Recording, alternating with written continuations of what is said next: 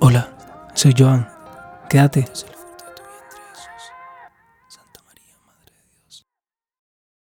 Gracias por aceptar la invitación.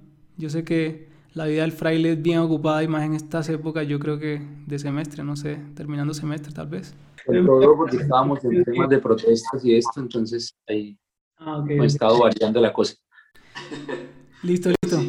Es la primera entrevista que hago que, me, que, que asumo hacer luego de, de visualizar más o menos eh, hacia dónde tiene que ir el proyecto y también hacia mi gusto personal. Entonces, tiene que ver evidentemente con, con una perspectiva muy cristiana, pero abierta a muchas perspectivas, a otras muchas. Y, y bueno, en este caso está, está Julián, Fray Julián. eh, no, no me sé tu apellido. ¿Cómo es tu apellido? Herrera. Eres de Bucaramanga, ¿no? En realidad soy de un pueblito que se llama Pinchote Santander, pero eso no lo conocemos, sino muy pocos. Gracias a Dios que no lo conozcan porque es un pedacito de tierra muy bonito como para que se llene de turistas. ¿Cuántos años tienes, Julián? Yo tengo 27, O sea, ingresaste a la comunidad hace cuántos años? 5 más o menos. Hace cinco años, claro. O sea, a los 22 años. Recién terminado una carrera que tienes, ¿verdad? Sí, yo soy abogado de la Universidad de Santo Tomás, en Bucaramanga. O sea, un abogado que entra luego que termina su carrera inmediatamente a ser fraile. Eso es bien, o sea, eso es bien importante. Bueno, yo fui, tú sabes, fraile y estuve en algún momento en la obra vocacional y me di cuenta que eso es realmente determinante para, para la madurez y en el futuro de la vocación, de la decisión, ¿no? La firmeza de la decisión. Yo creo que sí y no. Digamos que no es garantía, no es garantía porque podría ser algo falso también. Es decir, podría ser simplemente cruzó y vivió todo el tiempo en una burbuja y, y ya. Mientras que un muchacho de, eh, salió de colegio, pero pues tuvo ciertas experiencias o ciertos elementos que lo llevaron a madurar también. Entonces, digamos que no es garantía. En principio sí debería ser. O sea, sí debería mostrar alguna cuestión. Ahora sí creo que ayuda un poco. Yo no he estado todavía en obra vocacional, no he tenido la, la dicha, pero sí creo que ayuda a revisar, digamos que si tú hablas con alguno que ya se supone que es profesional o, o tiene algunos estudios, pues efectivamente sí debería mostrarse, ¿no? O sea, eso se debería notar. Y si no se nota, ahí hay algo. Cambia porque te cambia de alguna forma. Y yo creo que da algún dato de, de sí, de, de madurez en la vida. Aunque no la absoluta, nunca se va a lograr. En la vida nunca se va a lograr, pienso yo. Pero te va a dar un dato importante para decidir hacia dónde, cuál es el sentido de mi vida. Solamente con esa pregunta ya ganas mucho. Bueno, yo he visto que, que en redes sociales no está como Fray Julián, sino como Fray Gato, ¿no? Sí, efectivamente. Bueno, an antes de que me expliques qué tiene que ver gato con, con, con tu nombre, con tu identidad, que me parece muy interesante. O sea, realmente, Julián, me parece muy interesante porque se marca un marketing muy particular. O sea, es eso. Yo creo que ahí hay algo ahí distintivo muy importante. Pero también de identidad es, es lo que también me surge de duda, ¿no? ¿Qué tiene que ver un gato contigo? Básicamente el, el tema de gato es muy curioso, porque eh, el gato surge en la universidad estudiando Derecho. Mis amigos me empiezan a decir gato. De hecho, fue una niña a la que yo le di alguna tutoría. Yo estaba como en tercer semestre. Y esta chica me empezó a decir gato por los ojos. Y algunos amigos entonces me la empezaron a montar gato para aquí, gato para allá. Y bueno, eso. Estudiando Derecho, sí. Estudiando Derecho. Ok, ok. Eso me gustó, digamos que nunca me, me molestó y al contrario, como que se popularizó el tema de, de decirme gato. Eh, y quedó ahí. Digamos que venía manejándose así. Cuando yo estaba ya en, en décimo semestre, pues noveno, no recuerdo, estaba terminando, ya algunos de mis amigos, digamos que el círculo cercano y casi que el ampliado también sabían que yo quería ser fraile. Claro, yo estudié en la Santo Tomás, allá conocían a los frailes. Eh, y llega y me dice un amigo que es protestante, eh, que es muy curioso porque es un amigo protestante, llega y me dice, bendición, fray gato. Yo lo volteo a mirar. O sea, aún no eras ni, no, no tenías, o sea, ni te sentías tan No, atraído. no, ni siquiera me han aceptado. O sea, ni, ni- ninguna de las dos. O sea, como que ni, ni Me han siquiera... aceptado en la vida, o sea, ni siquiera había entrado. Y tu relación con los gatos sí era buena en ese momento.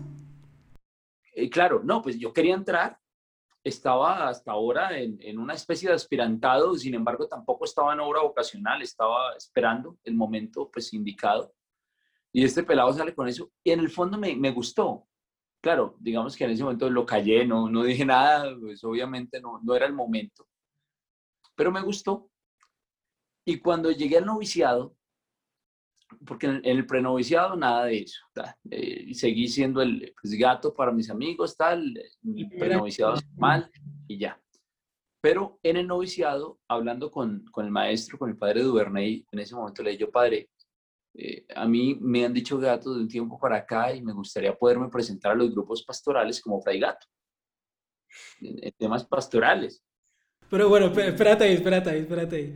O sea, me parece muy curioso porque mira que estando en la universidad, este contacto con los gatos aún ni era fraile y, un, y alguien protestante, ¿no? Ni, ni siquiera católico, como que te va a marcar en tu cabeza una, una trayectoria de nombre para, para ahora, ¿no? Fray Gato. Me parece muy curioso que sea un protestante realmente, ¿no? Me, quisiera quedar un poquito ahí, me, quisiera quedar un poquito ahí. Yo creo que tiene que ver mucho con la vida cristiana y con, la vida del ser humano. Y es que no importando de dónde llegue el mensaje, de dónde llegue la palabra, eh, puede ver algo allí que tiene que ver conmigo, en este caso un protestante pues no te marcó tu vida existencialmente, ¿no? Pero, pero mira qué curioso, como que se conectó contigo, ¿sí? ¿Sí me entiendes? Como que de esa manera hoy pasa mucho. No sé tú qué piensas de eso. Hay algo que yo he tenido pues, muy claro desde hace muchos años. Y es que, bueno, yo tuve un recorrido con pastoral juvenil muy grande. Eh, gracias a Dios, digamos que desde que me confirmé, estaba por allá en octavo de bachillerato, hasta que entré a la orden, siempre estuve vinculado en temas de pastoral juvenil y de hecho hoy eh, pues acompaño a ratos un grupito del MJD, eh, me invitan a, cuestiones de jóvenes y, trato de, trabajar el tema. Creo que personalmente he hecho una apuesta por eso en mi vida y, está ahí, está latente. Creo que, eh, digamos, haciendo un, poco de caso también a lo que el episcopado latinoamericano ha pedido, de que Latinoamérica sea, haga una opción preferencial por los jóvenes y los pobres, es un asunto en lo que yo creo también.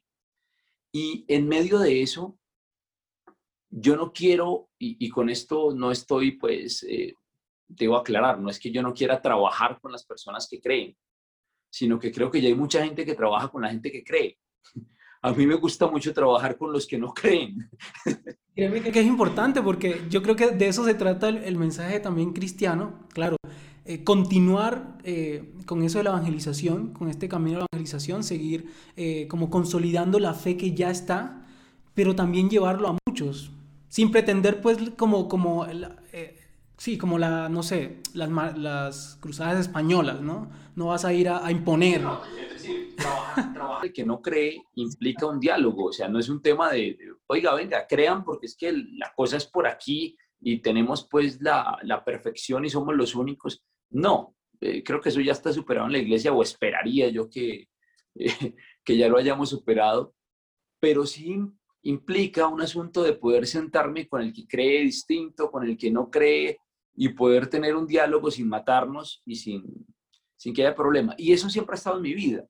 Es decir, yo estudié derecho con gente de diferentes eh, posturas religiosas, políticas, bueno, lo que quieras, pero además de eso, habían personas muy interesantes. Yo estudié con un pastor, derecho, y con él hablábamos y me parecía interesantísimo y donde y al que me preguntara yo decía, mire, yo del hombre resalto el testimonio que da porque era un tipo que iba con camisa, con camisa sin marquillas, sin absolutamente nada, o sea, realmente viviendo un asunto de pobreza, digamos que eh, no, no miserable esa, sino una pobreza real. Y uno decía, oiga, este, este pelado, o sea, interesante lo que hace, punto. Más allá de que podamos tener de pronto algunas eh, circunstancias ya doctrinales y nos sentamos pues a hablar de, de, diferentes puntos y seguramente habrán elementos en los que no nos encontremos, pues le rescataba eso. Este otro muchacho que te digo era un baterista o es un baterista muy bueno, y tenían un grupito y, me pareció interesante, de chévere, el hombre don Es algo que tienen muchos los protestantes, ¿no? Que es algo que tienen muchos los protestantes con el tema de la música, del arte.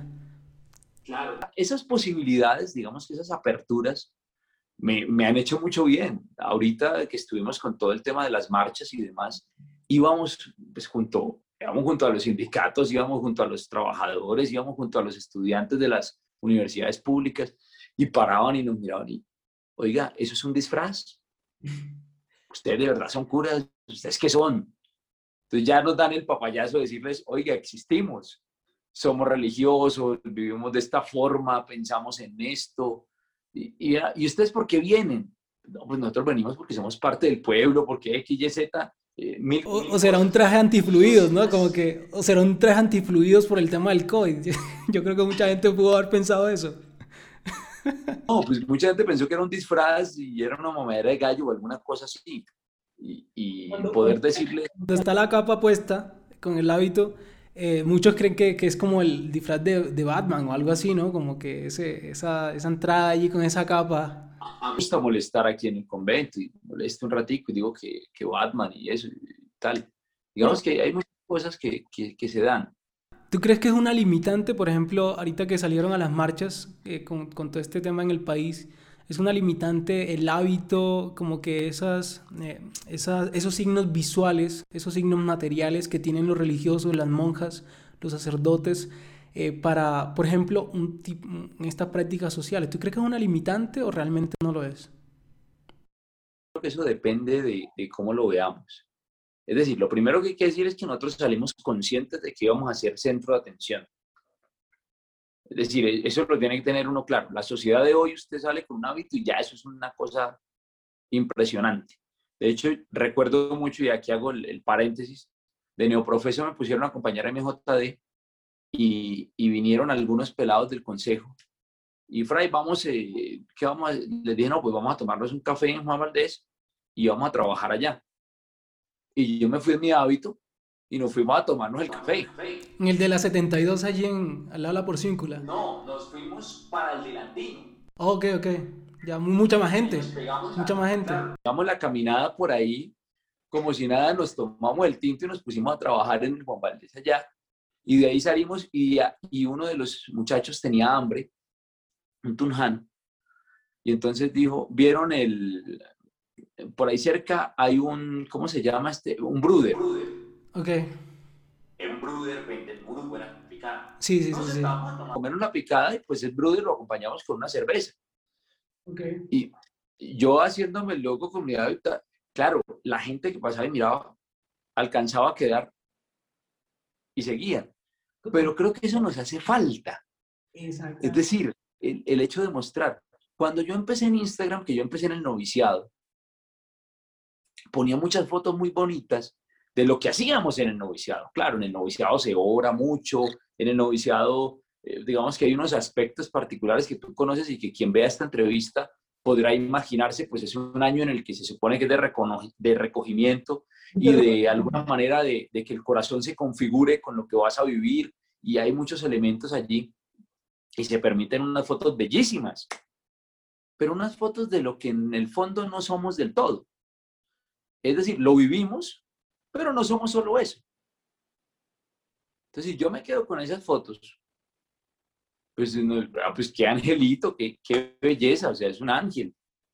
No, nosotros, es decir, a mí me gusta, por eso yo en, en, Instagram hoy en día pongo que la foto de la gata, que la foto de algún libro, que la foto de una cita que me gustó, que la foto eh, mía con un grupo, que la foto, no sé, y, creo que es un espacio particular interesante en el cual se puede mostrar que somos otra cosa. Las redes nos ayudan a desnudarnos un poco y a quitarnos un poco el velo sin, sin, pues, sin, sin mostrar tampoco el exceso, porque creo que también hay, hay, derecho a una intimidad, que es el derecho que tenemos todos y en nuestras familias. Es decir, eh, si tú le vas a tomar una foto a tu mamá, pues no vas a esperar a que salga en la pijama más fea y le tomas la foto y la subes. Eh, pues no. Pero, digamos que sí mostramos un poco de, de, lo que somos en realidad. Por ejemplo, Julián, bueno, no sé si te gusta que te diga mejor Fray Gato o Julián o Fray Julián. No sé cuál de las dos. Sí, sí. no, no, no, ya que estoy conociendo más lo del Fray Gato, bueno, te voy a llamar Fray Gato, que, que a mí me gusta también. Dale. Eh, o sea, me parece interesantísima esta, esta, esta visión que haces porque nos quita, como tú decías, ese velo que, muchas veces nos ponemos, ¿no? El creyente tiene que estar siempre puesto con la imagen de, la religiosidad, ¿no? Lo que culturalmente conocemos como la religiosidad, como que la imagen del rosario, la imagen de, de, de, todo lo que sabemos que, que, se da, no está mal. Ojo, no, no está mal. Y hace parte de nuestra identidad. yo también subo fotos de una hora santa, o sea, eso también lo vivimos. Pero, pero, por ejemplo, ¿cómo contemplar, digamos que tienes unas vacaciones o tienes algún tipo de, de, de encuentro en otro lugar, cómo contemplar en ese lugar que realmente no está allí eh, alrededor de, de, una capilla, de un templo, también contemplar allí la, la, la, belleza de la creación, por ejemplo, ¿no? que es algo que, que Francisco, no, del Papa Francisco nos habla mucho. Hablábamos ahorita del tema de la bicicleta, no sé si quedó o no quedó, pero pues antes de la entrevista estábamos hablando un poco de, del tema de, de, la bicicleta, te estaba diciendo que estaba tomando el hábito de, de montar bici. Y es algo que hablándolo con, con, Franklin, con el padre Franklin, que es el formador, eh, le decía yo, padre, a mí eso me está gustando y aparte de que me está gustando, le estaba dando un equilibrio distinto a mi vida. Me está permitiendo, en medio de, de este asunto de la pandemia que nos tenía tan encerrados, salir con libertad, poder mirar otras cosas, poder contemplar precisamente la misma creación, eh, pensar en otras cosas en el camino. O sea, creo que eso es, eso es bello. Y considero mucho que el, o sea, Dios se va mostrando de muchas formas. Y en el caminar diario se muestra. El problema es que a veces cerramos mucho los ojos y entonces eh, nos pasa como en la misa. Entonces viene la elevación y muchos cierran los ojos y agachan la cabeza. Oiga, pero le están mostrando a Jesús, o sea, levante la cabeza y mírelo. Y, entonces eso nos pasa a nosotros en la calle. Entonces cerramos los ojos, vamos con los audífonos puestos, con la música que tenemos todo el tiempo con nosotros, que es, o sea, muy bueno, que, que escuchemos música, es muy bonito, pero a veces hay que destaparnos los oídos y abrir los ojos para poder ver qué es lo que está pasando alrededor y ahí encontrar o a Dios presente o dónde falta. Yo, yo creo que ya ahora, escuchándote esto, yo creo que tiene mucho sentido ahora el tema de, de, de gato, ¿no? De, de, de, los gatos, esa identidad eh, gatuna, pues, felina, que quiere resaltar en tu identidad.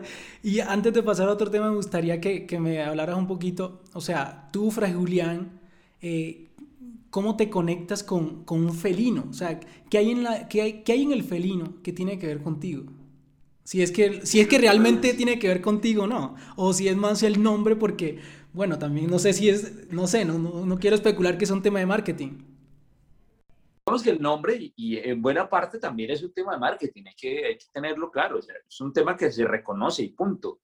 Para mí era mucho más fácil y es mucho más fácil que un grupo de jóvenes con el que voy a trabajar solamente dos horas aprenda rápido que yo soy Fray Gato a que aprenda, que yo soy Julián o Fray Julián. Yo, por ejemplo, nada que me aprenda tu apellido, ¿sabes? O sea, Fray Julián, Fray Gato, aún no... Es, yo digo Fray Gato y ya quedó, punto. Y es mucho más sencillo.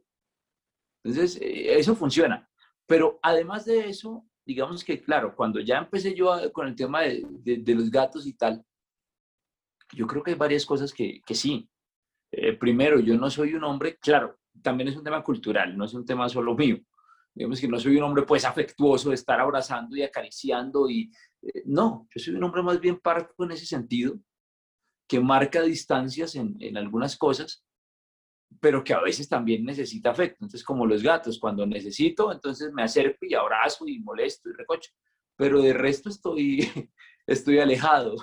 Entonces, creo que los gatos tienen eso por ahí este asunto también de pronto de, de, ser un poco observador y el tema de ser muy nocturno. Aunque solo... Es que hace eso, eso hace mucho, o sea, en los felinos, en todos los felinos, eso lo hace muy buenos cazadores, porque están como contemplando a la presa, no se están lanzando una vez, eso, eso es muy profundo lo que dices, y yo creo que tiene que ver como que observándolo uno ahora, como para el ser humano creyente, sería ser muy buen observador, no para hacer el mal, no para ir a cazar una presa, pero sí como para encontrarte a ti mismo y de pronto, bueno, cazar eso que necesitas de pronto en tu vida espiritual, en tus valores, qué sé yo. Me parece a mí. Sí, yo creo. Es un, es un tema de la misma contemplación, si lo queremos pues traspolar allá. Y entonces uno dice, oiga, bueno, un gato contempla a su presa. Yo voy a cortar este pedazo de la entrevista y voy a colocar eh, el gato y la contemplación. ¿Qué tiene que ver la contemplación con un gato?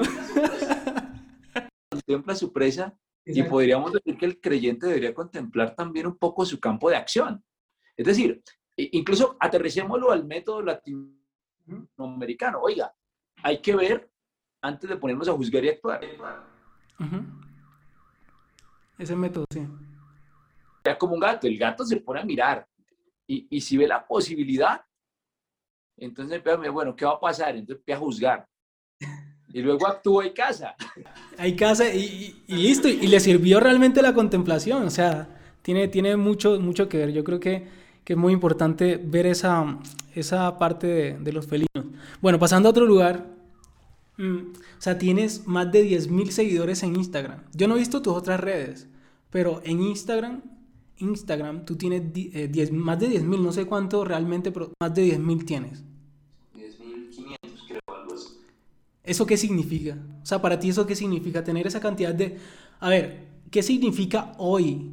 Hoy tú sabes que, que en el tema de las redes sociales todo el mundo tiene que ir a impactar, no solamente para llevar contenido de evangelización, sino en todo el tema, por ejemplo, si tú quieres hacer una, una, cualquier tipo de proyecto, una empresa, cualquier emprendimiento, tú tienes que estar en las redes sociales. O sea, para ti hoy como fraile, en tu camino, ¿qué tiene, o sea, qué significa tener 10, más de 10 mil seguidores? Ya ser un influencer, ¿tú te reconoces como influencer? Yo no le creo a esa palabra, no me gusta. Me parece que la, la palabra es grosera, porque incluye influenciar en otro. Y es dañarle la, la voluntad y es moverlo a que haga lo que yo quiero. Y eso a mí me cuesta mucho. Yo soy un hombre demasiado libre como para eso. Pero, no, te quieres sentir responsable como que no, a este le quedó gustando los gatos, a este quiere publicar mis fotos, algo así.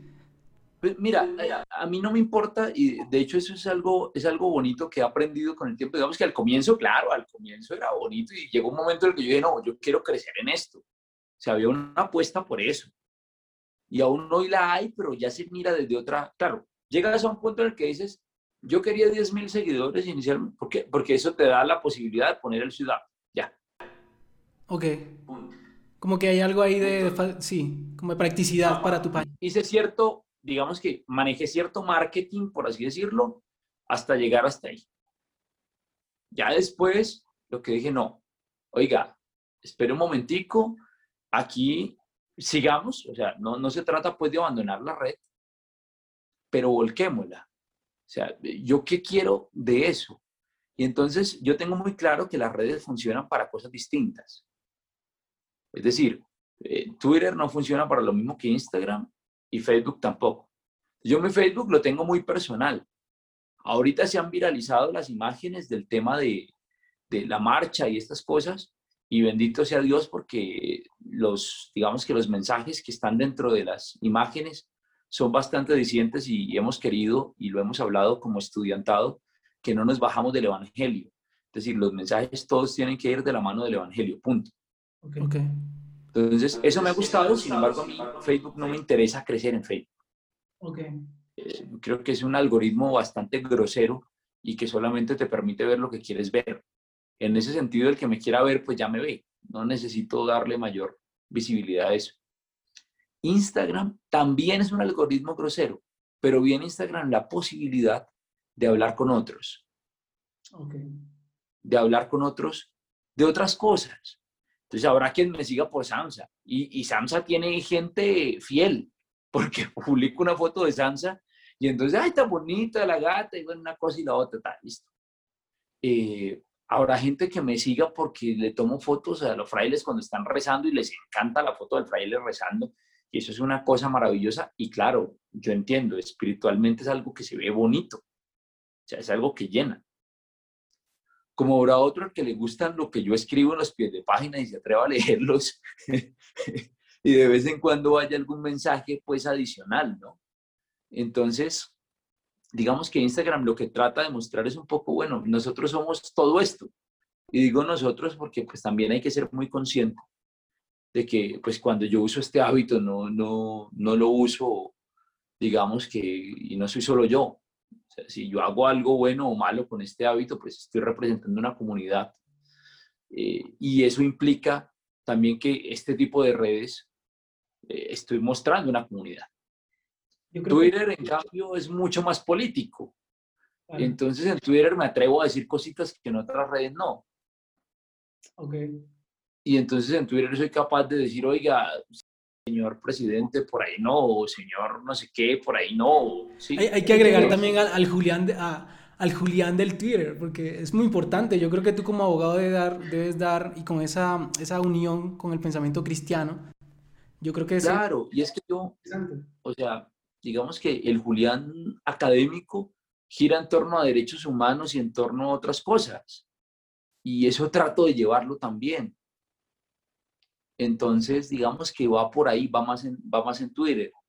Eh, ¿Te sabes lo que dice? Porque, perdón, porque se conecta eh, muy bien con esta idea de que, de que la evangelización es como una carrera, o sea, no, digamos, no, no vamos a correr por números, que es como una tentación cuando uno está en redes sociales y quiere evangelizar, como evangelizar corriendo por números y realmente no termina uno resaltando el mensaje cristiano, sino resaltando a la persona, como que ahora sí verdaderamente marketing, ¿no? como en el juego, en el juego globalizante, en el juego de, de, las redes sociales y también consumista dentro de las redes sociales. Y es dar contenido, es dar contenido, tú volverte como un producto para muchos y que estén viéndote, viéndote y finalmente no es, la, no es el camino hacia, hacia dar el mensaje, sino es hacia tú, darte como persona y creo que se tergiversaría mucho para mí, pero... Claro, y algo particular también, eh, lo leí hace poquito, no sé si tengo el texto por aquí, creo que no.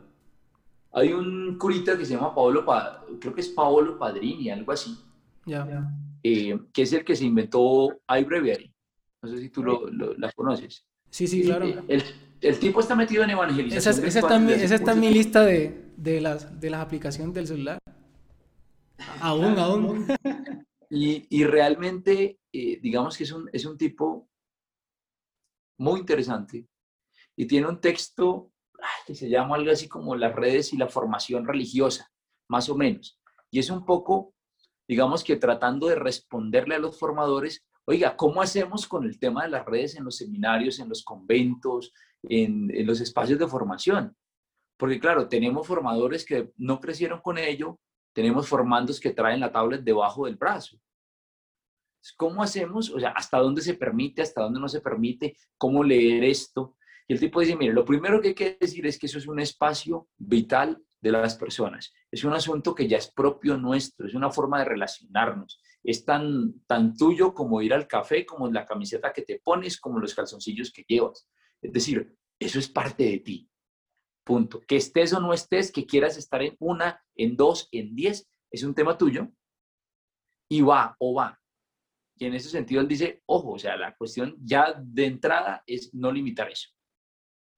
Pero además entonces el tipo dice, bueno, pero eso hay que irlo evangelizando también. Es decir, ¿cómo hacemos para que el pelado que viene del, del mundo, de, de, su vida laical, tranquila, de su fiesta, de una vida normal, que llegó a un convento, que llegó a un seminario, que llegó a un monasterio. ¿Cómo hacemos para que sus redes también lleguen al monasterio, lleguen y, desde ahí, cómo hacemos para que eso no se vuelva un espacio de fuga? ¿Cómo hacemos para que eso no se vuelva eh, un espacio de sino que se entienda como un círculo en el cual él puede hacer mucho bien, puede compartir, puede liberar muchas cosas también, puede eh, conocer gente, pero sin que eso lo saque pues de la comunidad, sin que eso lo saque de, de, su espacio. Entonces el tipo se atreve a dar pues varios tips, varias cosas, pero hay un elemento que me quedó sonando mucho, porque sí creo que es una tentación enorme y lo veo muchos pelados hoy. Eh, no solo aquí, digamos que lo veo a nivel general con lo que llamamos evangelización virtual. Porque es que eso que yo digo de evangelización virtual se ha vuelto en buena medida ese asunto del marketing religioso y está basado en la foto mía rezando, el TikTok en el que yo me echo la bendición, eh, o el rosario en vivo, la esta en vivo. Claro, yo no estoy diciendo que eso sea mal en sí. Lo que dice este autor, y, y yo le creo a ello, es Oiga, es que en redes sociales, usted es usted. Y si usted es usted, usted no venga aquí a tramar. Ya, ya, ya, te entiendo. Que usted solamente reza. Porque nosotros que, que conocemos un poco de la vida religiosa, sabemos que en el monasterio en Tenjo se juega baloncesto o se juega fútbol, o, o sea, hasta las monjas lo hacen. Son mucho más que rezar. Trabajan, comparten, se ríen, leen, molestan, le toman el pelo la una a la otra. Es un tema común. O sea, somos seres humanos. Alguna se equivocará. O sea, es un tema común y corriente. Yo creo que es que dice... Nosotros hmm. podemos allí visibilizar y mostrarle a la gente, oigan, no nos idealicen y no se idealicen ustedes tampoco en su vida laical. O sea, no, ah, no, entonces a partir de ahora soy un santo. Y entonces, mejor dicho, tengo que eliminar aquí a todos los que no piensan como yo, a todos los que no leen como yo, a todos los que no rezan como yo. Y solamente me quedo con la imagen del curita que se está echando la bendición. Oiga, viejo, eso no funciona. No funciona así. Yo creo que esto que dice este padre, y ahora tú como lo reflexionas muy bien, tiene mucho sentido, no solamente para, para dentro de una comunidad y los jóvenes que van entrando, en ese contacto con las redes sociales, sino para todos. Por ejemplo, me acuerdo, bueno, tengo que retomar este, eh, cuando yo era novicio eh, con el padre Fernando Piña, nunca se me va a olvidar esta frase de muchas que él decía, en algún momento él dijo que, eh, ¿por qué siempre hay que montar la, la, foto riendo? ¿Por qué siempre hay que montar la foto linda, ¿no? La, de la gran cena, la, la foto de Navidad, la de fin de año, la del cumpleaños, la de, ¿sí? ¿Por qué no montar la foto triste? ¿Por qué no reflexionar hacia, hacia el momento poco más saludable de tu vida y montarlo ahí en las redes? O sea, yo creo que eso tiene que ver mucho con la realidad del ser humano actual que, que se encierra y que necesita montar otro tipo de pantallas y que las redes sociales le permite ahora visualizar eso. Yo creo que antes cuando estaba en las redes sociales lo hacía uno de otra forma, ¿no? Tal vez con hipocresía, hablando de otras maneras, evitar a la gente, pero ahora en las redes sociales que uno está mucho más expuesto al mundo, yo creo que es mucho más fácil y se vuelve más peligroso para la identidad. Y, y esto, por ejemplo, eh, hay una reflexión de las pocas que, que, que he podido ver profundamente de, Nietzsche. Él dice que, que, hay un problema entre, entre la imaginación del ser humano y la realidad. Que cuando que el ser humano se mete tanto en la imaginación y queda allí viviendo que se desprende de la realidad. Y yo creo que puede, puede ver un poco con esto, ¿no? Como que, ¿qué te imaginas de ti publico en redes sociales que me imagino que soy, pero finalmente tu realidad es otra. Entonces como que no confluye y hay una dicotomía en el ser humano. Esta, esta reflexión me parece muy fuerte en torno a las redes sociales y la evangelización también. Pues mira que es una, a ver, dentro de Nietzsche hay una cuestión muy particular y es esa lucha constante entre Dionisio y Apolo, ¿no? Entonces esa, esa cuestión eh, y que no nos permitimos lo dionisiaco y lo dionisiaco moralmente de una vez eh, es completamente errado, pero si nos ponemos a hilar fino, claro, pues para Nietzsche es una apertura mucho más amplia, pero digamos que como cristiano y reduciendo un poco la cosa y tomando lo que, lo que más nos, nos sirve, y para no entrar aquí en polémicas. ¿Filosóficas? Sí, sí. Sí, yo creo que podemos tomar también ahí y, relacionarlo con Humberto Eco, el nombre de la rosa. ¿Tú recuerdas cuál fue el libro Envenenado? ¿Recuerdas cuál fue o no? Eh, realmente el texto allí que... No, no me acuerdo ese nombre de ese texto. Bueno, ahí aparece, no recuerdo cómo, cómo se llama el texto en realidad, pero aparece algo así como el Tratado de la Risa de Aristóteles. Ese era el texto. Ya me acuerdo, ya me acuerdo, sí. Sí, sí, ya me acuerdo, ya me acuerdo. Y entonces es curioso cómo hemos censurado todo lo que nos causa placer. Y entonces todo lo placentero es mal. Y con esto, pues, sin escandalizar a nadie, pues eh, hemos censurado el placer de, sentarnos a perder el tiempo. O sea, ni siquiera estoy hablando aquí de un tema sexual por allá para el que haya pensado mal.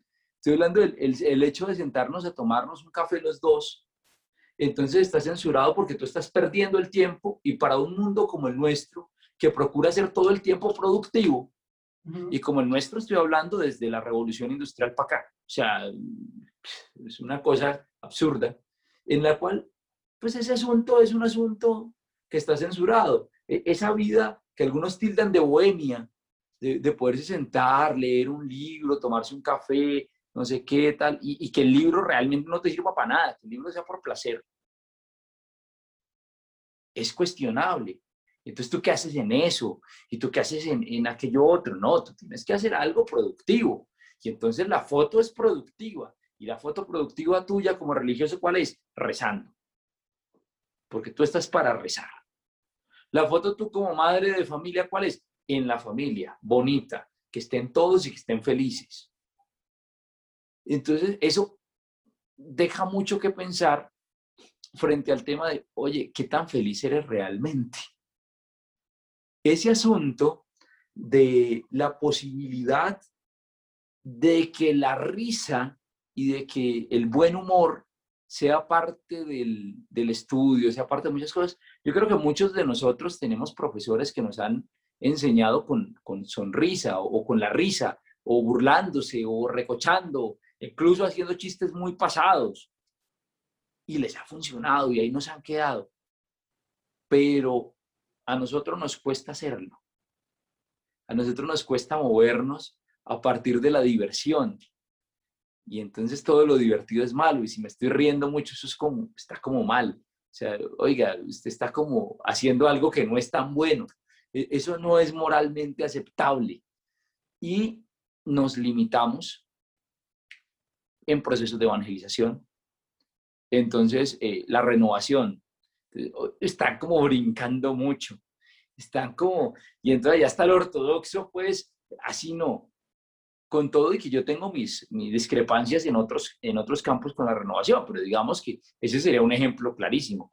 Entonces, ay, aplaudí en el santo, ay, Dios mío, me voy a condenar pues porque aplaudí un santo. Oiga, es que el ritmo de la música lo llevó a aplaudir, pues aplauda y ya, o sea, no se mate la cabeza con eso. Y mira que yo creo que aquí se puede resaltar eh, un concepto y es el de, la, de lo creativo, ¿no? ya, que, ya que hablamos un poco de, de, Nietzsche, él también resalta ese concepto de la creatividad y que realmente, y tiene que ver con lo evangélico, o sea, hay que ser como niños para aspirar al reino de los cielos, o sea, hay que tener una, una, a una identidad como niño, es, es el, el, creativo, ¿no? El que siempre está buscando, el que, no, el que no le importa equivocarse, el que está buscando, buscando, buscando para encontrar.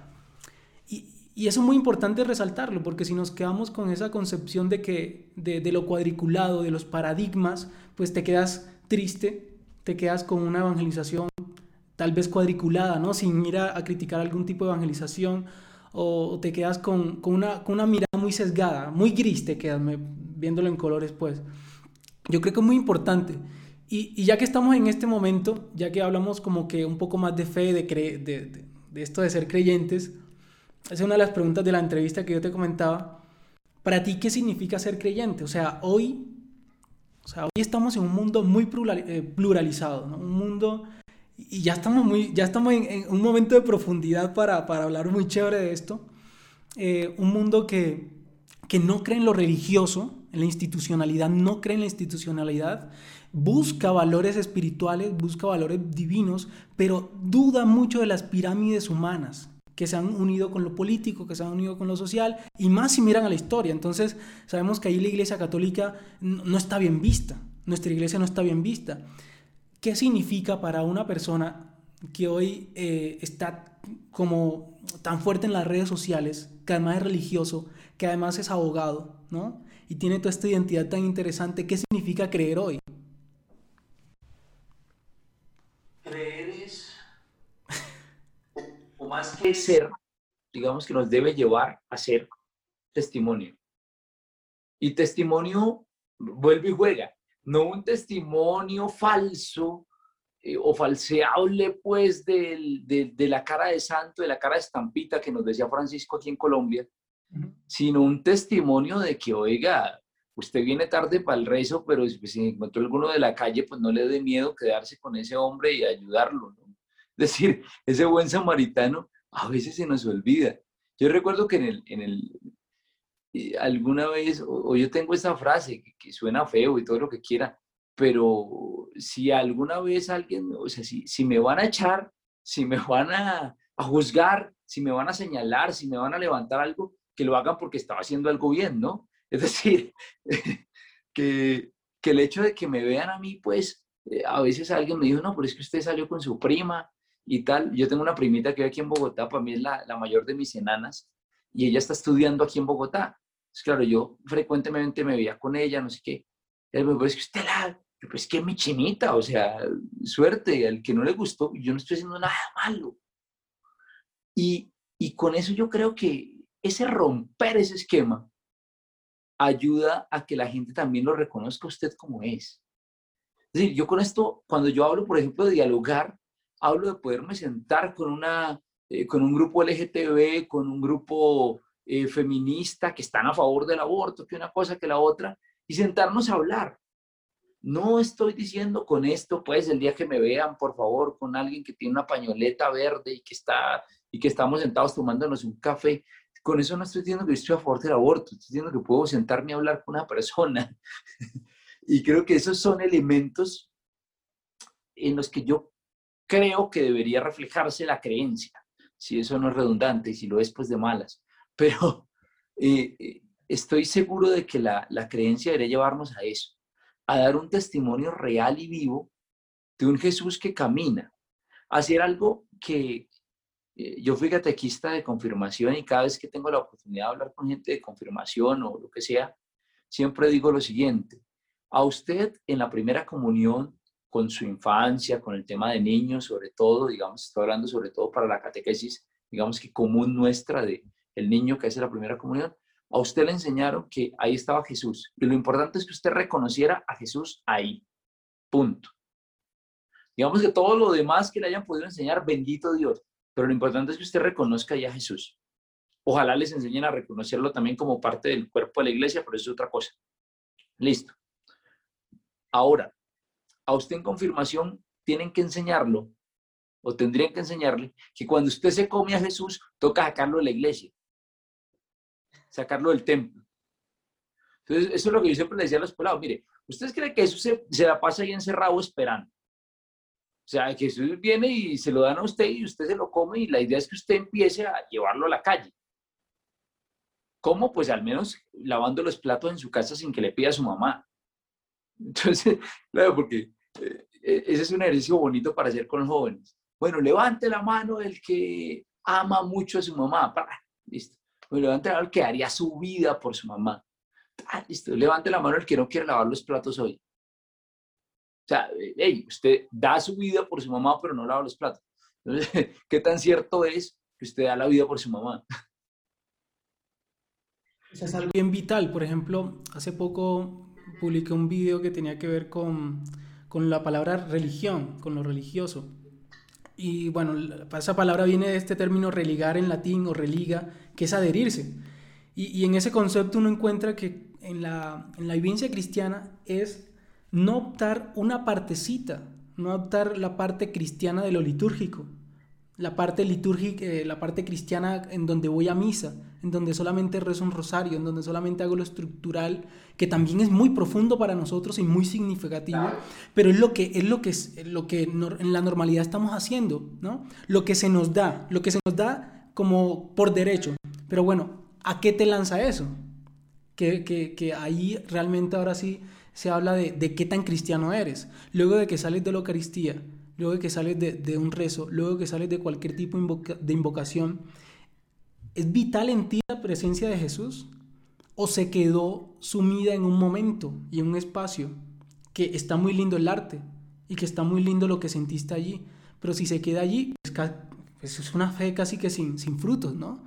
Que es también todo lo que hemos visto. Hay algo que yo creo que a nosotros se nos olvida y que los primeros cristianos nos, nos enseñaron, y es que la misa como momento culmen, esa celebración como momento culmen, es la celebración, es lo último. Se tiene que haber un proceso para llegar a la misa. Y es algo que nosotros, eh, hace poquito grababa un programa para Cristovisión que salió el domingo pasado. Sí, los de Cristovisión me pidieron cinco programas, hable de lo que quiera. Les dije, voy a hablar de Evangelii Gaudium. Les dije, yo voy a cuadrar los cinco programas de Evangelii Gaudium por capítulos. Entonces, el primer capítulo, Francisco dice, mire, es necesario el, el, tema de primerear. ¿Se acuerda que ese verbo se puso de moda y que todo el mundo dijo, ay, no, es tan bonito el Papa, quiero primerear y no sé qué y tal? Pues sí, bonito, pero es que no era solo primerear. Es decir, mira, hay que primerear, hay que acompañar, eh, hay que fructificar y hay que, en última, celebrar. Y si uno se pone a mirar eso, la celebración está al final. No estoy diciendo con esto que no sea el centro, que no sea importante que no esté Jesús, no, todo lo contrario, ahí está. O sea, la Eucaristía es importantísima, pero si usted llega a una comunidad nueva, no llegue con la misa de entrada. Llegue, haga algo, construya comunidad después de que hace comunidad y sí celebre. Si usted va de misión, y tiene la posibilidad también, porque a veces uno va de misión, al menos como fraile, ya está todo montado, entonces usted va a sumarse a, a ver qué me ponen a hacer. Pero si usted tiene la posibilidad usted plantearla, usted organizarla, pues organice algo tan bien hecho que no necesite la misa todos los días. O al menos eso lo sueño yo algún día. Oiga, organice algo tan bien montado que al final la misa se viva realmente.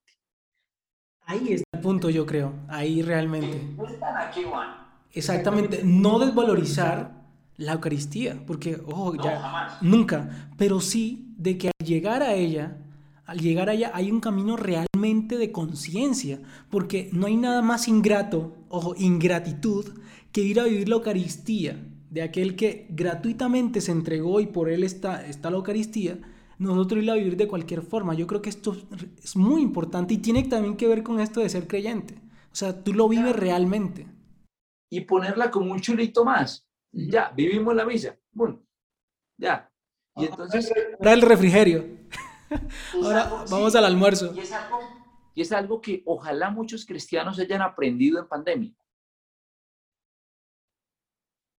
Como no han podido estar digamos que nosotros eh, aquí en el convento tenemos la posibilidad de seguir celebrando y seguimos viendo la Eucaristía.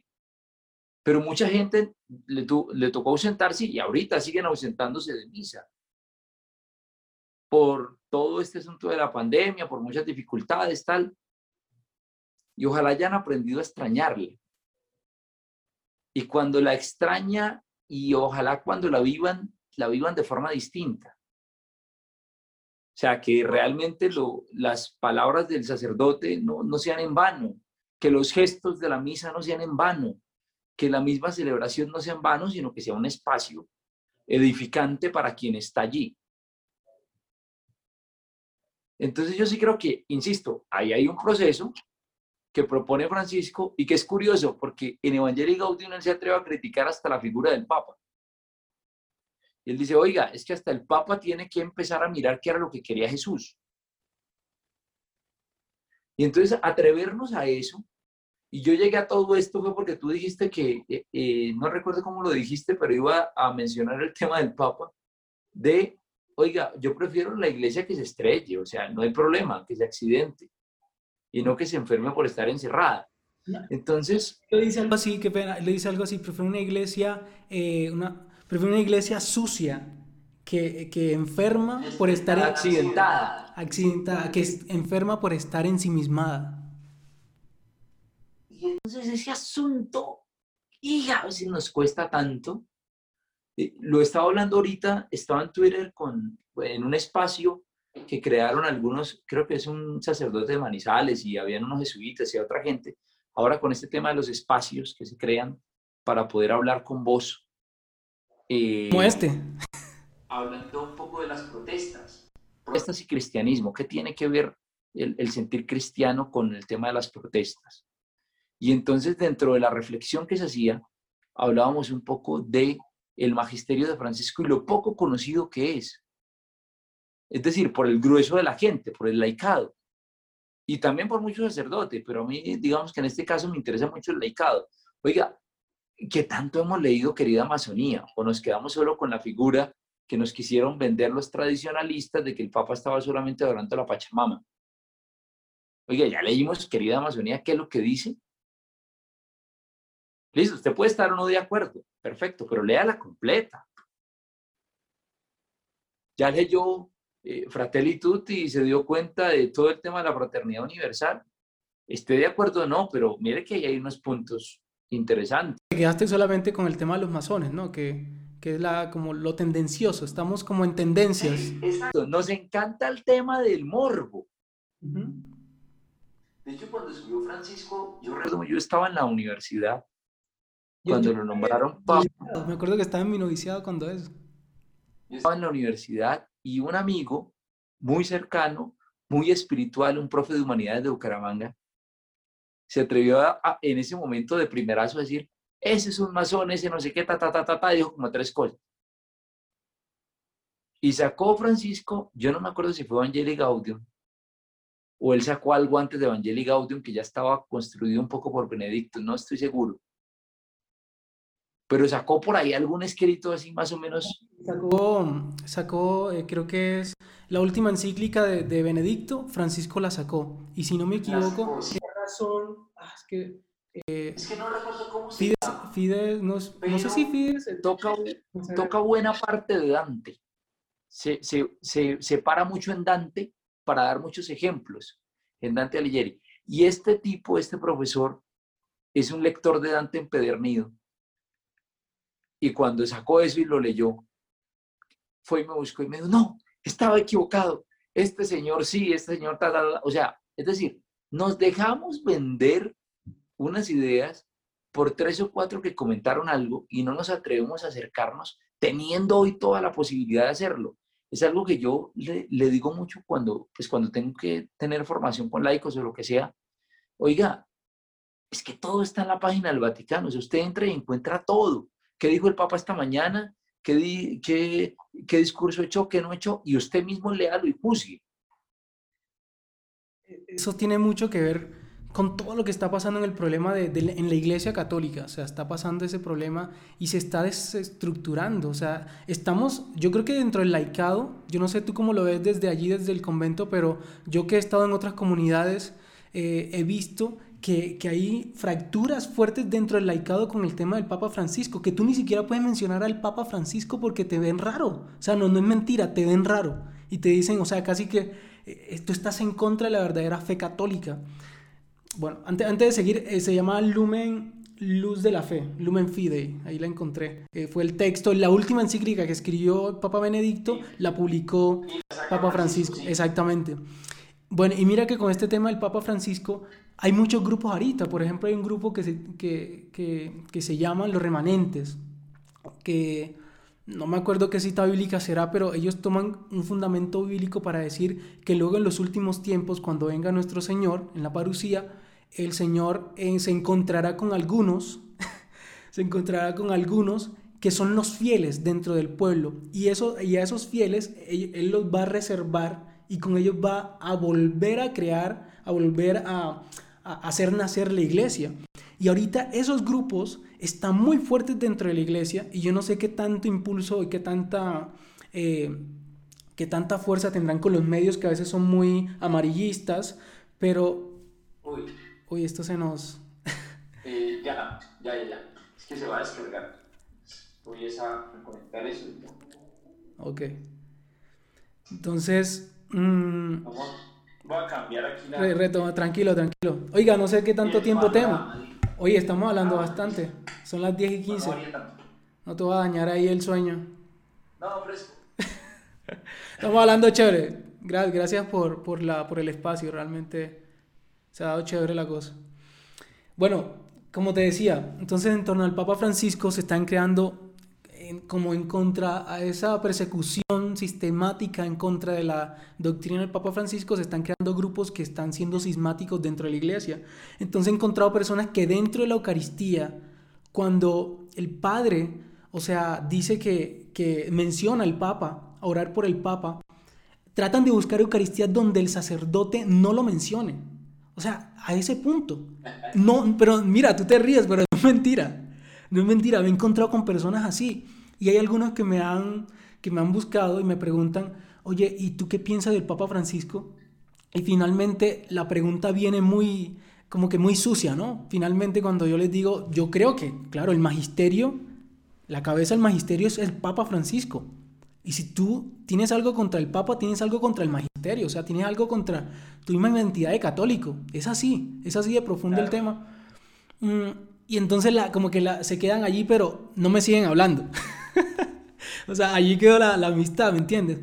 Mm, esto, esto, es un problema muy actual con el Papa Francisco y, es una responsabilidad no solamente de religiosos, de sacerdotes y monjas, como que estar a la defensa, no papistas, pero sí estar a la defensa de la iglesia, de ser obedientes a la iglesia. Ni siquiera una... Es, que muy chistoso porque ellos, o sea, mucha, muchas de estas personas dicen, no, es que el Papa real es, es, es Ratzinger, es, es Benedicto. Pero diga, pues es que el mismo Benedicto lo advirtió, ¿no? O sea, cuando va a donde Francisco ni siquiera usa el solideo porque es un asunto, o sea, hay unos elementos tan particulares en la liturgia y el que es tan riguroso. Para mostrar que, que no, que no está pasando pues esa, ese problema. El otro y punto. O sea, es una cuestión, yo creo que eh, en primer lugar es necedad, hay que decirlo, es un tema de necedad y de negarse, y al cambio de muchas cosas, de temor incluso al cambio. Segundo, esa necedad y ese negarse al cambio genera cierto asunto de división, pero no logra ser sigma. ¿Por qué? ¿Por qué no logra hacerlo? Por las mismas actitudes de mucha gente que es ortodoxa, pero que está dentro de la iglesia, que lo tienen clarísimo y que cuando les dicen, no, venga, usted critica a Francisco, pero Francisco entonces no es el Papa, un momentico. Y yo he visto curas con los, y sacerdotes, bueno, y obispos y gente con la que de pronto no estoy de acuerdo con la crítica que le hacen a Francisco, eh, pero cuando hacen ese tipo de críticas advierten, oiga, esto que yo critico eh, no lo dijo en, eh, con algo que no se pueda criticar, lo dijo en, en un espacio, digamos, en el que yo puedo hablar y el Papa ahí yo creo que no, no iba por donde debía ir. Pero ojo, es el Papa. Exactamente, ahí está. Es, es la, la, forma más sensata de hacerlo. Y pueden hacerlo. Y digamos que yo particularmente, por ejemplo, con el tema de, de, de Juan Pablo II, cuando uno se devuelve y mira, hay cosas que no le gustaban. Pero eso no significa que no haya sido el Papa. Y, y creo que en un tercer momento esta gente que sí es estigmática, que quisiera eh, pues eh, tumbar a Francisco para dejar a Benedicto, que no entiendo cómo si Benedicto no quiere, pero bueno. Entonces, que hay algunos que ni siquiera están aceptando ni a Benedicto ni a Juan Pablo II y ahí hasta llegar a los inicios del Concilio Vaticano II, o sea, totalmente se devuelven. Se devuelven bastante, pero digamos que toda esta gente en el fondo no va a durar mucho. Es decir, yo creo que eso no va a tener mucha fuerza. ¿Por qué? Porque ellos mismos creen en una iglesia totalmente jerárquica. Ellos creen en una iglesia piramidal. Y pues si creen en una iglesia piramidal, todo les vuelve a apuntar al Papa. Entonces... Eh, claro. Por eso, por eso es importante, yo creo que recalcar a la gente que, o sea, nuestra iglesia cuando uno ve al Papa no es, no es la persona de Bergoglio, o sea, es el magisterio de la iglesia y en tanto que magisterio de la iglesia le está siendo fiel no a, los años desde el 2013, si no me equivoco, de pontificado que lleva, sino, hombre, toda la iglesia desde su creación, desde su creación, con Pedro. Entonces él no viene, no viene dando una doctrina de, de Bergoglio, claro, él sí tiene ideas muy particulares de él, que en este caso como uno lo ve, ya no tiene que ver con el magisterio. Cuando él habla, por ejemplo, que no es ex cátedra, ya no es el magisterio. El Papa da su opinión frente a algún tema, pero ya cuando habla de un documento oficial, como una encíclica, ahí sí, ahí, ahí sí. Y él sigue siendo el Papa y ahí que, hay que rendirle obediencia, o sea, sin ser papista, sin ser dogmáticos con él. Se da cuenta que Francisco cita a sus antecesores y hace lo, lo propio de cualquier Papa. Y claro que de pronto sus escritos son mucho más leíbles que otros, es otra cosa. Pero es que yo creo que toda esta gente que critica al Papa Francisco eh, deberían leer a León XIII. si leyeran a León XIII se darían cuenta que todas las ideas no son del Papa. O sea, son cosas que han venido, es decir, pedir, pedir por, el, lean el Evangelio, es que pedir por el amor, hablar del amor. Hablar de la iglesia también. Es un tema de Jesús. Entonces, eh, se puede estar en desacuerdo, estoy, estoy completamente, eh, digamos que eh, acepto el disenso y, y, si hay un teólogo que lo haga, pues bien hecho, excelente, me parece un ejercicio interesante, que enriquece. Pero no nos pongamos aquí con, con, con cuestiones de si eso no es el Papa, porque eso me parece un absurdo. Sí, sí, ya, ya, ya, como que ya se sale, ¿no? De, personas que ya caen como en un delirio de, de no sé, de, de añoranza extraño, eh, que, no sé, no sé, es muy extraña la, la cosa ahí. Ya, ya, que hablamos de ortodoxia, bueno, yo te voy a decir mi concepto de ortodoxia sin mucha profundidad y tú me dices el tuyo. Para mí la, la, ortodoxia, bueno, como tal, la negativa, la que estamos viviendo hoy en muchos sectores y por ejemplo con muchos jóvenes, hoy hay una sed... La herencia de la ortodoxia, diría Chenú. Exactamente, mira, te lo, te lo, de, esa manera yo la, de esta manera yo la pienso. El, el ser humano tenido, con eso, yo, creo que te, yo voy a quitar este pedacito si no te queman todos los... El que vea esto que sea la orden te queman. A ver, ¿qué, ¿qué, pienso yo de, de, de la ortodoxia hoy vista, hoy naciente en muchas personas y en muchos jóvenes? Mucho, porque ser ortodoxo no está mal, tomar partido no está mal, tomar posiciones no está mal. Cuando esto te, te, te sea así, como que te quita la mirada, ahí sí está mal. Pero la ortodoxia no está mal, como que mantener lo tradicional no está mal. Pero ojo, ¿hasta qué punto, no? ¿Hasta qué punto? Entonces, lo que yo creo es que el, mundo hoy está como tan desestructurado, ¿no? Esto, todo esto que habla Simón eh, Bauman sobre, sobre las estructuras de, de, de la humanidad está tan desestructurado que el ser humano no posee piso para caminar, ni moral, ni religioso, ni social, ni político. Y lo necesitamos. Es una, es una necesidad muy natural del ser humano.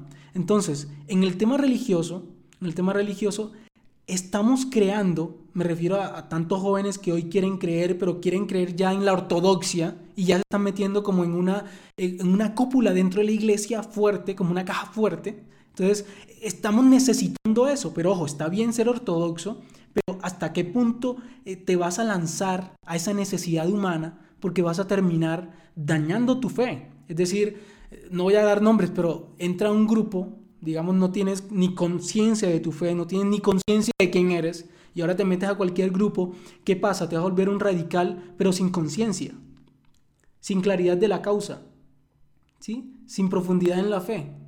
Y aquí entonces vienes a todo lo que pasa, ¿no? Entonces empiezas, de allí cualquier cosa que nazca va a ser fatal, totalmente fatal. Yo creo que ortodoxia, bueno, el, el, tema de Chení es muy interesante porque es muy adelantado a su momento.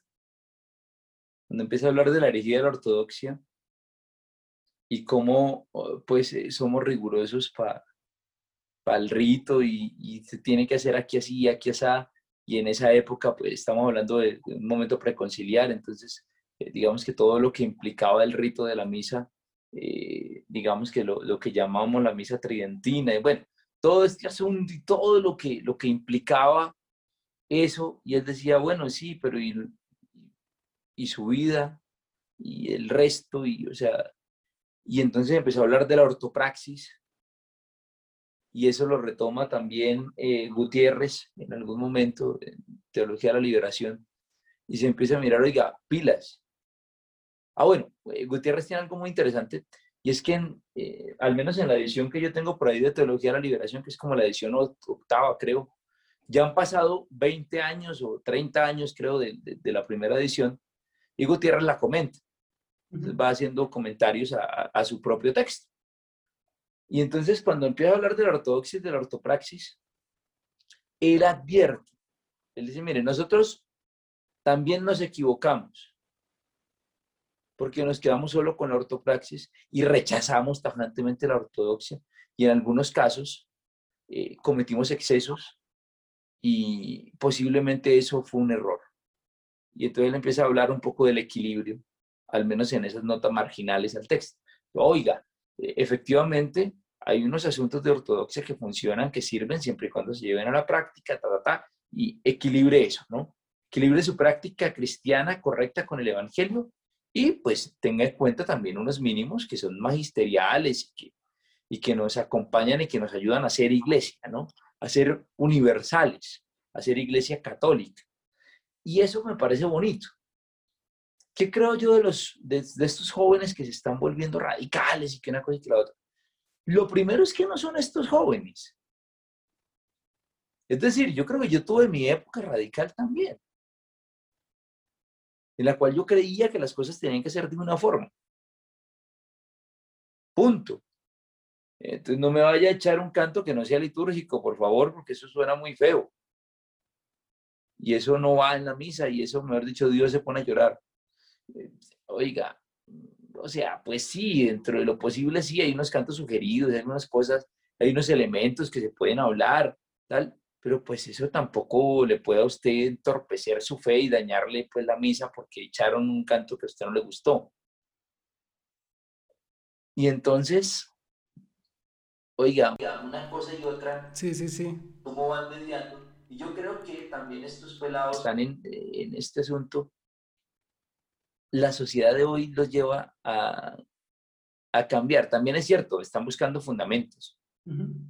Eh, ¿Qué creo yo? Que nosotros, eh, digamos que como creyentes que hemos dado pasos, no somos más que nadie, pero digamos que hemos podido dar algunos pasos dentro de, dentro de la formación, dentro de la construcción nuestra como cristianos, pues tenemos que ponernos también al servicio de, de los jóvenes y poder decirles, oiga, venga, eso que usted, que esa, esa, esa coronilla de la misericordia que usted reza, bonito, o sea, no pierda su fe, pero dése cuenta que eh, por más que usted la rece tres veces al día, eso no lo va a hacer a usted mejor hijo, mejor deje de rezar, recela solamente una vez y, y acérquese a su mamá y hable media horita con ella.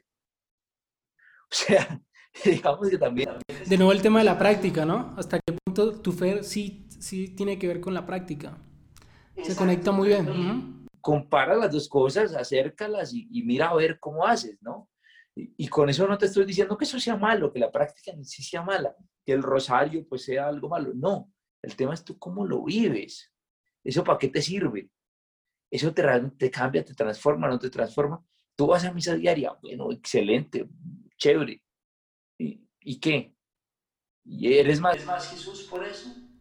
Oye, mira que esto, algo así escuchaba hace poco, y es que ya en, otros, como en otras, en otros eh, niveles de comprensión de la fe, alguien me decía como que a veces el mal, hablando de Satanás, a veces el demonio te impulsa a ti a ir a la Eucaristía para cogerle tedio a la Eucaristía, porque a veces no estamos preparados para ir a ella, ¿no? Como que eso también puede ser, hasta qué punto puede ser contraproducente el activismo en, la práctica religiosa, que te lleva al tedio. Que, y yo creo que le pasa a muchos eh, luego que crecen, a muchos jóvenes, ¿no? no, es que yo no quiero ir a Eucaristía porque siempre me llevaron. Y nunca lo entendí. Me llevaron, me tocaba ir y nunca me explicaron ni siquiera este señor por qué levanta el cáliz.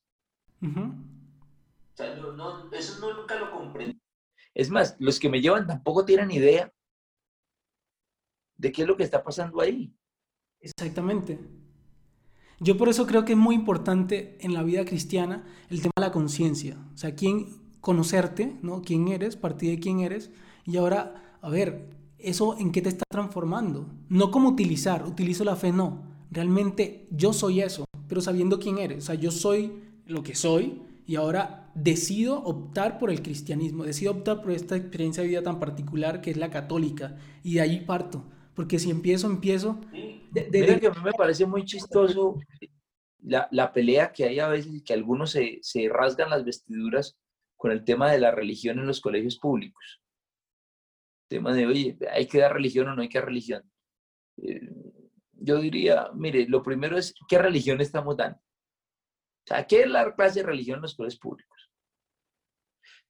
con esto advierto que los públicos, no porque sean peores o mejores, sino porque creo que al menos los colegios privados o al menos los religiosos, los manejados por curas, esperaría yo que tengan procesos decentes en, temas de religión.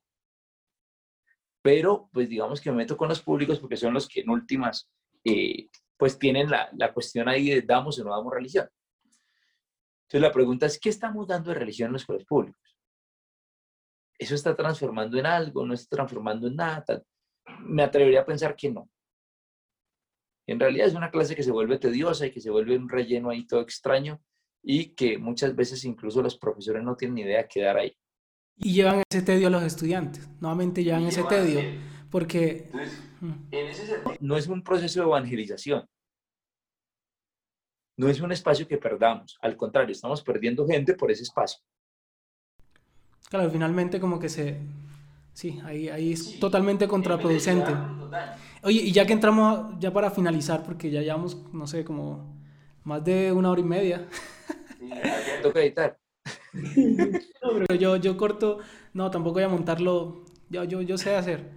Em, a ver, este tema de la... Ok, yo tenía esta pregunta, para ti como religioso, em, tú ya cinco años, ¿no? Dentro de la comunidad, cinco años. A ver, si no fueras creyente, si no fueras, perdón, católico, ¿qué fueras? O sea, ¿cómo te, qué, qué otro estilo de vida tú ahora?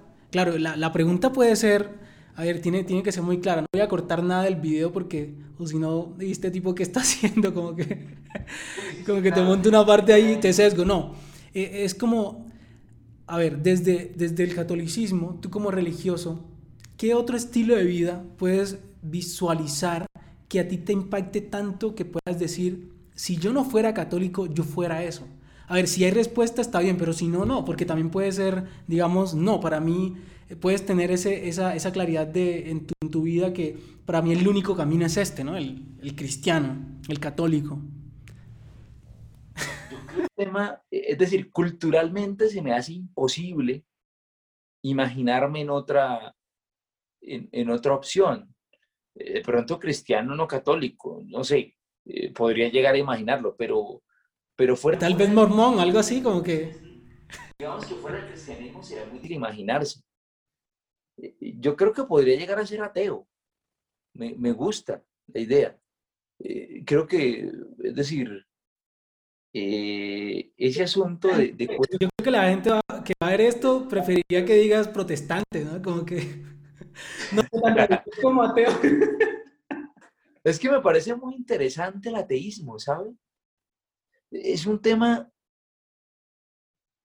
de poder preguntar, cuestionar, tal, aunque me asusta mucho eh, y, me he dado cuenta con algunos familiares que tengo que, no creen y que lo respeto y que lo hablamos. Eh, es muy duro eso de no tener esperanza, ¿no?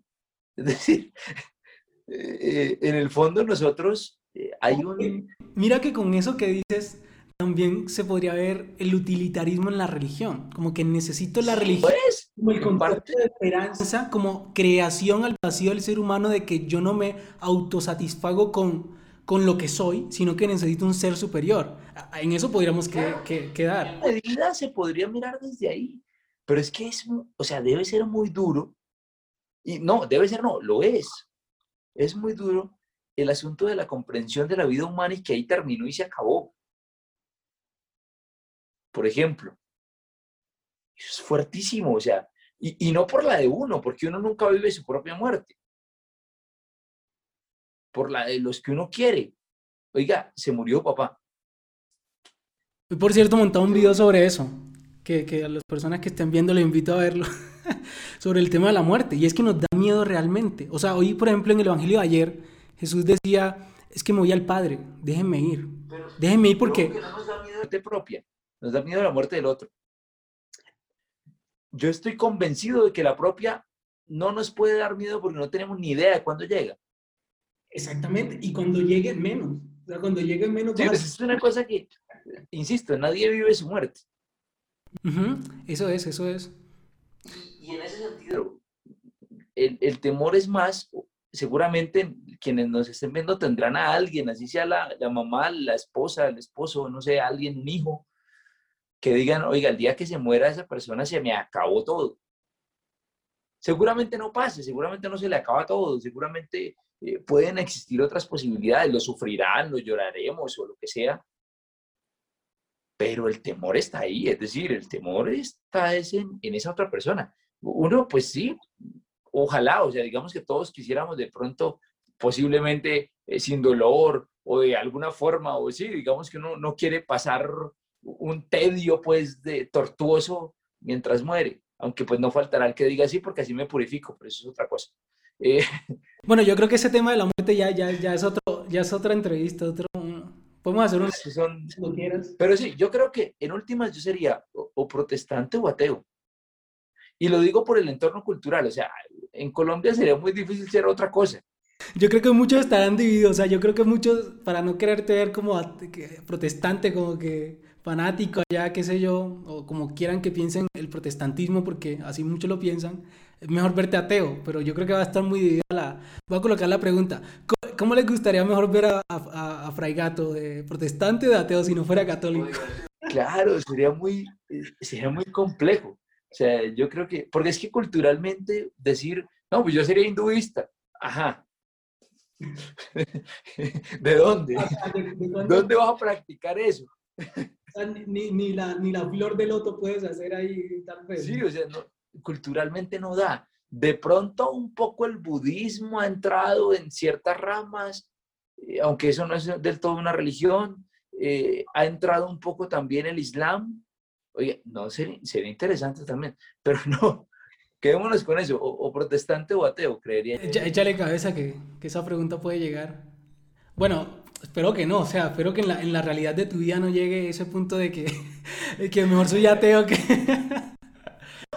es decir, cuando uno empieza a revisar esto y, uno dice, supongo que te pasó, uno dice, bueno, con toda nuestra incoherencia, porque es decir, aquí estamos hablando de personas, nosotros somos eh, humanos que pecamos, que la amarramos, que metemos la pata, que hacemos cosas buenas, que sí, con todo eso y que vivimos con gente igual de humana que nosotros y vemos cosas que no nos gustan y vemos cosas que nos gustan y vemos un antitestimonio y vemos un testimonio y vemos todo eso. Con todo eso, o sea, yo sí creo que estoy convencido de que estoy donde, donde, donde soy feliz y donde de alguna manera Dios eh, me ha movido a creer que este es un camino válido.